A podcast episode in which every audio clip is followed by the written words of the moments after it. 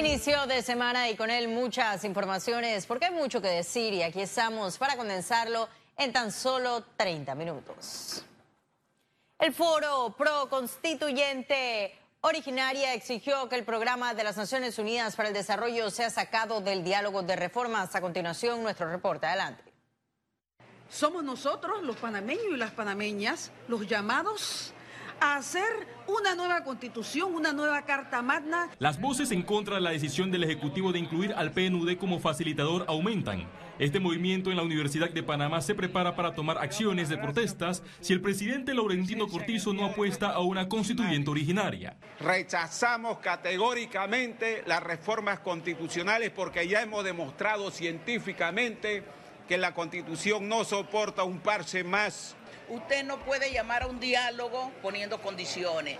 Ya esa experiencia la ha vivido el pueblo panameño y por eso ha denunciado los diálogos de yo con yo. Consideran que se debe omitir la vinculación con organismos internacionales, alegando que en Panamá existe suficiente personal capacitado en derecho constitucional para dar recomendaciones a una nueva Carta Magna.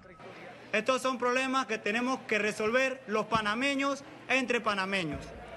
Por eso le hacemos un llamado al país que no estamos de acuerdo con que el PNUD participe de ninguna discusión en temas nacionales. El grupo integrado por 40 organizaciones también rechaza el aumento de la edad de jubilación ante la crisis de la Caja de Seguro Social. Félix Antonio Chávez, Econius.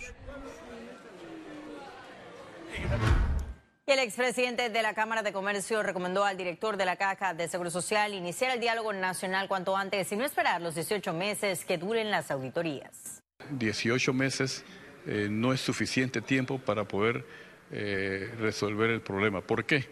Porque ya han pasado seis meses de este gobierno, más 18 son 24 meses, estamos hablando de dos años. Eh, y entonces se inicia, en ese momento, después de los 18 meses, se inicia eh, el, diálogo para discutir qué, cuáles son las posibles soluciones. Ahí se pueden ir seis meses o doce meses más. Y cuando estemos listos para llevar a la Asamblea Nacional y estamos en periodo electoral, el gobierno ya está desgastado como es normal y va a ser imposible poder buscar una solución adecuada. La Cámara Comercio de Panamá insistió a la Caja de Seguro Social que deben revisar el listado publicado sobre supuestas empresas morosas. El gremio no coincide con la información. Eh, hablar de 60% de morosidad me parece que no es lógico. Eh, creo que no fuera sostenible en este momento eh, esa cifra. Yo creo que lo primero que hay que hacer es revisar bien ese listado, depurarlo y saber exactamente cuáles son las empresas reales que existen, porque si la empresa tiene 10 o 15 años no existir, evidentemente esa cuenta jamás se va a cobrar. Así que esa es la parte que hay que hacerlo muy bien. En la Asamblea Nacional insiste en unificar más de dos proyectos de ley para regular las plataformas digitales de transporte. Adelante.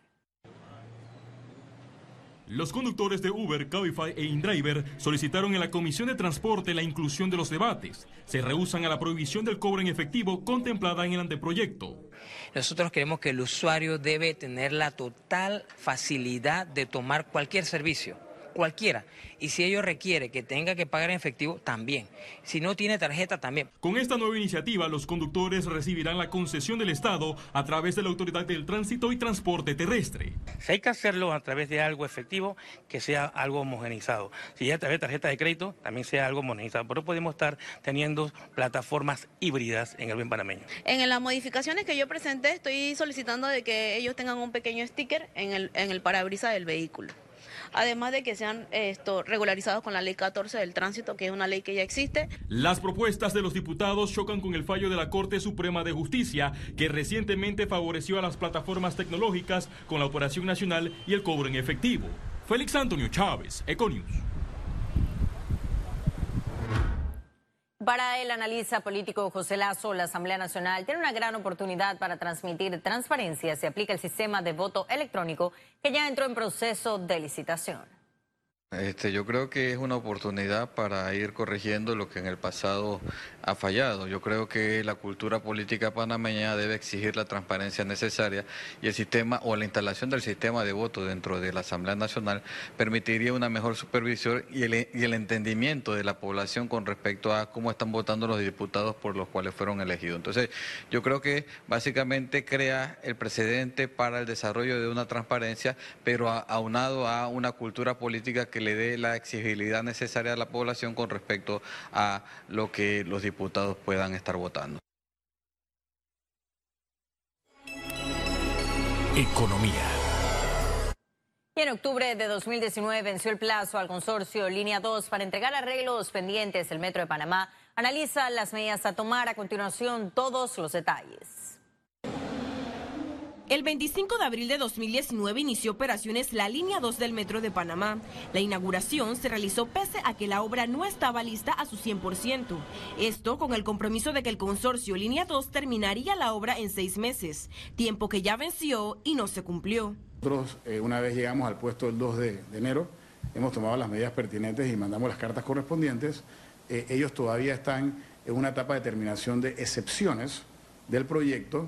Eh, el informe que manejamos es que en este momento han corregido el 90% de las excepciones.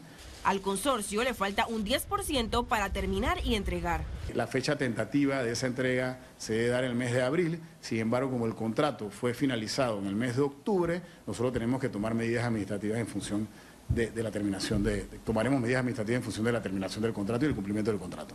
A criterio de ingenieros y arquitectos, esta es una práctica que se debe corregir. Eh, inclusive hay estaciones que no están terminadas civilmente, o sea, en otras palabras, la gente no puede accesar. Eh, esas son las cosas que no deben repetirse, eh, no debe haber una, una recepción sustancial en proyectos en las cuales el contratista no haya terminado lo que está dentro del alcance de su contrato. Según el Metro de Panamá, evaluarán las multas contempladas en el contrato al momento de finalizar la obra. Ciara Morris, Econews. Y la Comisión de Infraestructura de la Asamblea citará al director de Contrataciones Públicas y al presidente del Metro de Panamá por los proyectos paralizados por impugnaciones.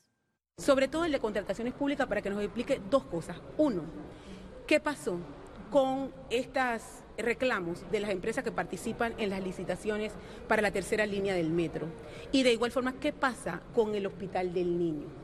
Es inconcebible, la comisión fue a visitarlo, todos sabemos en la condición que se encuentra el Hospital del Niño, un hospital tan importante para la salud de los niños panameños. Entonces nosotros queremos que el director de contrataciones públicas venga aquí y nos aclare, porque de verdad que lo que hemos escuchado, lo que hemos logrado decir, no satisface a la comunidad.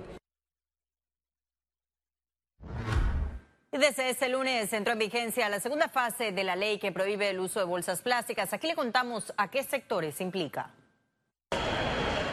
Los almacenes y mayoristas se sumaron a la lucha contra el plástico en Panamá. No podrán despachar productos en bolsas con polietileno. Eh, desde el año pasado muchos comercios comenzaron ya más que todo a regirse por lo que establece la ley 1 Muchos almacenes vemos que ya han dejado de utilizar lo que son las bolsas plásticas con polietileno y están comenzando a entregar a los consumidores lo que son bolsas plásticas alternativas. De los operativos de Acodeco han resultado 44 multas. Específicamente, más que todo, pues por el tema que no mantienen lo que es de pronto el certificado de la conformidad o de pronto porque están vendiendo lo que son bolsas reutilizables y el precio de esas bolsas no lo han declarado a la Codeco. Para garantizar el uso de bolsas admitidas, el negocio debe adquirir un certificado de conformidad en el Ministerio de Comercio e Industrias. Bueno, nosotros hemos certificado, más bien hemos emitido alrededor de 179 certificados de conformidad a diferentes tipos de empresas en el tema de bolsas libres de polietileno. Actualmente tenemos unas 5 o 10 que están en trámite. Solicitar el certificado de conformidad de bolsas, el valor es de 360 balboas. Ese costo no incluye la prueba de laboratorio. O sea, el costo de las pruebas es aparte y se paga directamente al laboratorio. El 20% de los certificados emitidos corresponden a mayoristas, los cuales iniciaron la práctica desde la fase 1. Ciara Morris, Econews. Y ahora ha llegado el momento de conocer un resumen de la jornada bursátil de ese lunes 20 de enero. Adelante. El Dow Jones cotizó en 29.348 con 10 puntos, aumenta 0.17%. El IBEX 35 se situó en 9.658 con 80 puntos, baja 0.23%, mientras que la Bolsa de Valores de Panamá cotizó en 455 con 5 puntos, baja 0.20%. Ahora veamos en detalle el volumen negociado en la Bolsa de Valores de Panamá.